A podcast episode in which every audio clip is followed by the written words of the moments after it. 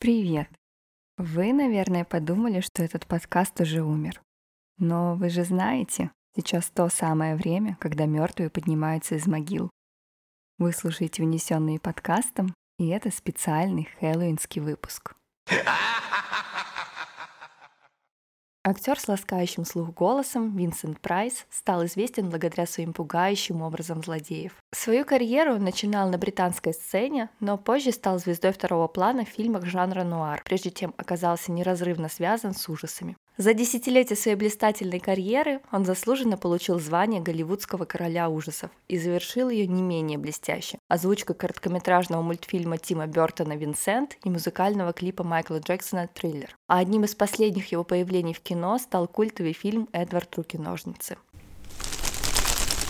Винсент Прайс родился 27 мая 1911 года в Сент-Луисе, штат Миссури, в очень богатой семье. Его отец, тоже Винсент, был главой кондитерской фабрики, а мать Маргарет была директрисой собственной школы. Его дедушка, попробуйте с трех раз угадать, как его звали. Правильно, Винсент Кларенс Прайс. Так вот, он изобрел пищевую соду доктора Прайса, первую пищевую соду на основе тартрата натрия. Химию я понимаю примерно ничего, но звучит круто и непонятно. А еще по-английски это называется кримов тартар, это очень мило, я считаю. Считалось, что именно это изобретение принесло семье удачу. У Прайса были валийские английские корни, и по отцовской линии он был потомком Перегрина Уайта, первого ребенка, родившегося в колониальном Массачусетсе, на корабле Mayflower. В общем, семья очень интересная. Неудивительно, что образование Винсент-младший получил топовое. Он учился в частной школе Сент-Луис Кантри Дэй, а после получил степень бакалавра по истории искусств и лингвистики в Ельском университете. И уже обучаясь Лиге Плюща, он начал свою карьеру на сцене,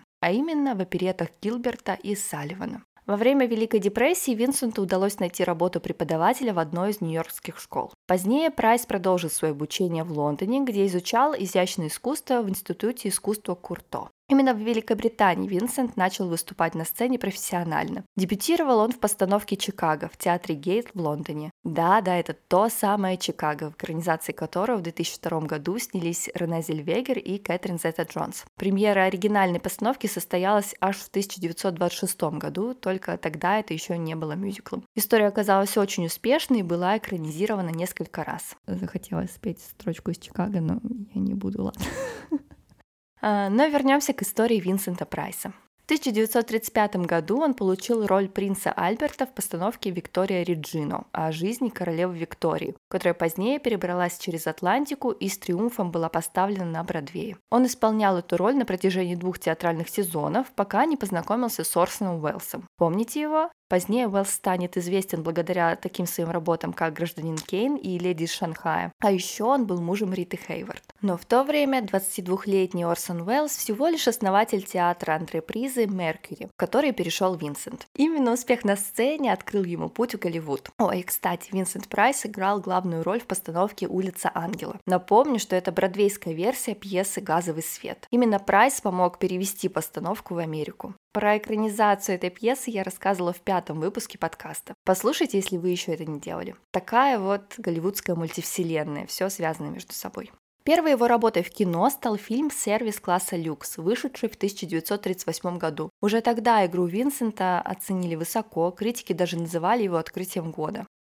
Очень быстро Прайс стал одной из главных звезд студии Universal. В том же году он женился на актрисе Эдит Барретт. Этот брак продлился 10 лет. Для студии он снялся в таких фильмах, как «Частная жизнь Елизаветы и Эссекса», «Дом о семи фронтонах», «Человек-невидимка возвращается» и других. Но уже в 1940 году он оставляет Universal и переходит в студию 20 век Fox. В августе того же года у него родился сын. И вы ни за что не догадаетесь, как его назвали. Сдаетесь? Ладно. Винсент Барретт Прайс.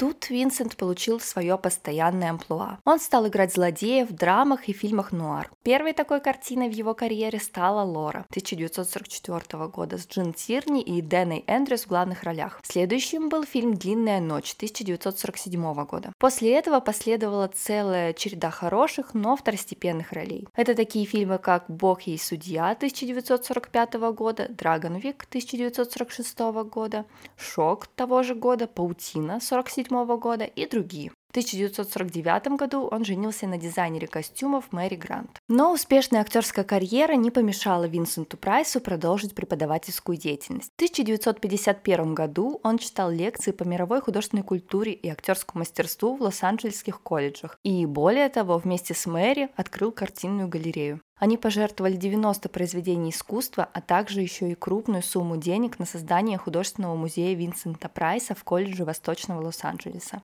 Он стал первой коллекцией учебных произведений искусства, принадлежавшей местному колледжу в США. Всего Винсент пожертвовал для этого музея около 2000 предметов. А его контракт со студией 20 век Fox тем временем истек, и Прайс стал свободным актером.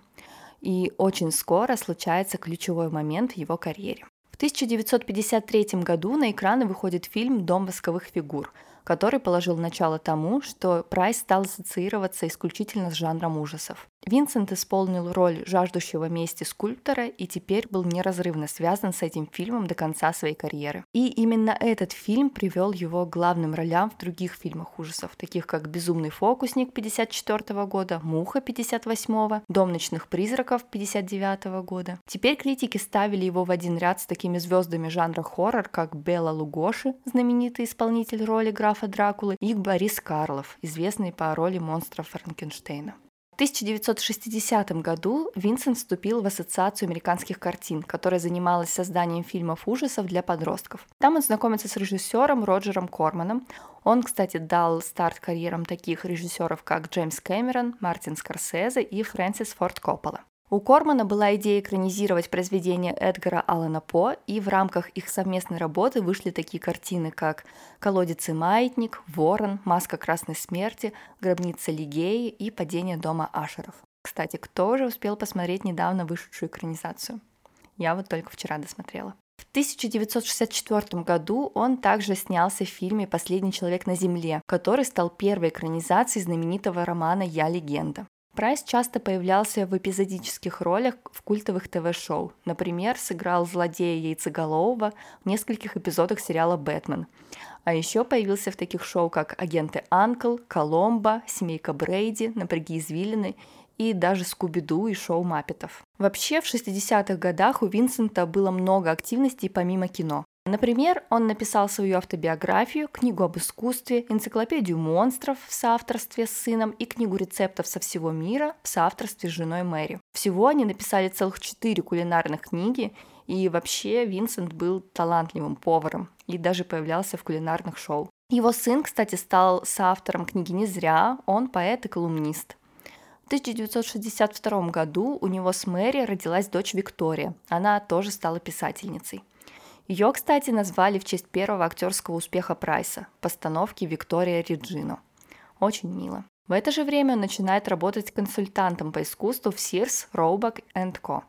Это американская фирма, управляющая сетями розничной торговли по всему миру. Так вот, в течение 9 лет Sears предлагал к покупке коллекцию изобразительного искусства Винсента Прайса – с помощью которой широкой публике было продано около 50 тысяч репродукций. Для этой коллекции Прайс выбирал произведения Пикассо, Рембрандта и Дали. Таким образом, он занимался популяризацией искусства для американской публики. Винсент считал публичный доступ к шедеврам живописи очень важным, а его личная коллекция произведений искусства берет свое начало еще с детства актера. В 12 лет он целый год копил на оригинальный набросок Рембрандта. Какие-то дети копят на игрушки, велосипеды, а кто-то на Рембрандта. О его любви к коллекционированию рассказывала актриса и ательер Беверли Гарланд. Она утверждала, что Прайс нередко приобретал понравившиеся ему предметы реквизита и декорации на съемках фильмов, в которых снимался. Приходил Винс вместе со своим менеджером и, глядя на какую-нибудь лампу или стул, кивал.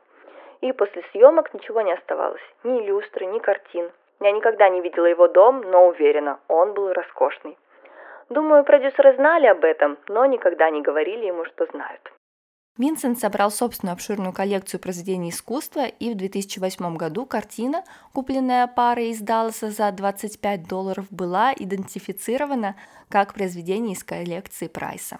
Но уже в конце 60-х его кинокарьера пошла на спад. Такие фильмы, как «Великий инквизитор», «Продолговатый ящик», «Плач Банши» и «Кричи» и снова «Кричи» не имели большого успеха. Фильмы «Ужасный доктор Файпс» 1971 года и «Театр крови» 1973 года ненадолго возродили его популярность, но уже после 1974 года он перестал сниматься в большом кино, появляясь только на телевидении, в театре и рекламе. Но вообще количество его ролей для ТВ, кино, театра такое внушительное, что просто невозможно рассказать обо всем. Также в 1973 году Винсент и Мэри развелись, и уже через год Прайс женится на актрисе Корал Браун. Уже в 1980 году Прайс возвращается в кино, снявшись в фильме «Клуб монстров». Через два года молодой начинающий режиссер Тим Бертон пригласил Винсента озвучить его короткометражный мультфильм «Винсент», а в следующем году Майкл Джексон попросил его поучаствовать в записи закадрового голоса для клипа «Триллер» или зачитать рэп, как написано в титрах в конце. И в клипе, когда Майкл с подругой выходят из кинотеатра, на нем видна надпись «Винсент Прайс. Триллер», а также постеры фильмов Винсента. Это не первое сотрудничество Винсента с музыкантом,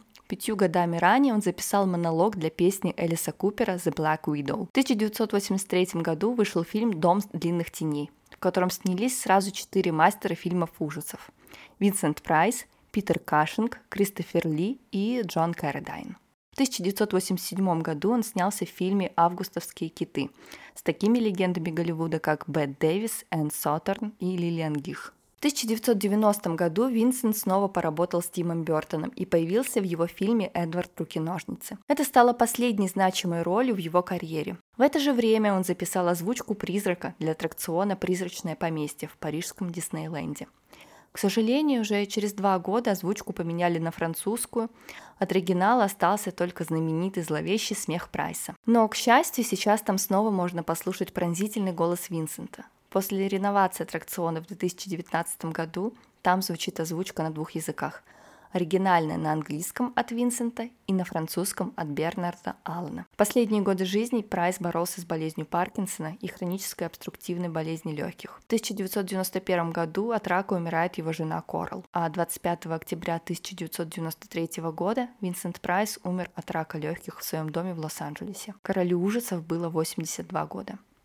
В молодости у него были антисемитские взгляды и даже первоначальное восхищение Адольфом Гитлером. Впрочем, в 20-е годы это было довольно распространенным мнением. Его дочь говорила, когда он в молодости ездил в Германию и Австрию, его поразило многое, что происходило во время Вермарской республики и распада империи. А поэтому, когда к власти пришел Гитлер, вместо того, чтобы видеть в нем опасную силу, он был как бы увлечен идеей о том, что Гитлер собирается вернуть немецкую гордость. Однако Прайс стал либералом и открыто критиковал фашизм после того, как подружился с нью-йоркскими интеллектуалами, такими как Дороти Паркер и Лилиан Хелман в 30-х годах. Настолько критиковал, что в 50-х годах он был внесен в серый список за то, что был довоенным преждевременным антинацистом. Да, было и такое. Позднее он придерживался довольно прогрессивных взглядов для своего времени. Осуждал расовые и религиозные предрассудки, называя их формой яда в 50-х годах во время эфира на радио. Прайс поддержал свою дочь Викторию, когда она объявила себя лесбиянкой. Он критиковал кампанию Аниты Брайант против прав геев в 1970-х годах. Прайс также был одной из первых знаменитостей, снявших социальную рекламу, чтобы помочь развеять опасения общественности по поводу ВИЧ и СПИДа. В интервью 2015 года Виктория подтвердила, что отец признался ей в своих интимных отношениях с мужчинами после того, как она призналась ему в своей ориентации. Также он поддерживал права коренных американцев и продвигал произведения искусства, созданные коренными народами. Однажды в 1975 году Винсент Прайс посетил музей Эдгара Аллена По в Ричмонде, Вирджиния. Там он сфотографировался с символом этого музея – чучелом ворона, а еще прочитал лекцию для женского клуба. Его прочтение поэмы «Ворон» сопровождалось громкими овациями. Во время лекции Винсент сказал «Я люблю играть злодеев. Играть хороших парней скучно. То чучело ворона до сих пор находится в музее. А в 2011 году, в честь столетнего юбилея Винсента, в музее была специальная экспозиция, посвященная актеру. Никто так не воссоздает дух классического фильма ужаса, как Винсент Прайс. С его неповторимым голосом, дьявольским смехом и впечатляющей внешностью этот легендарный актер внушал ужас целым поколениям любителей кино.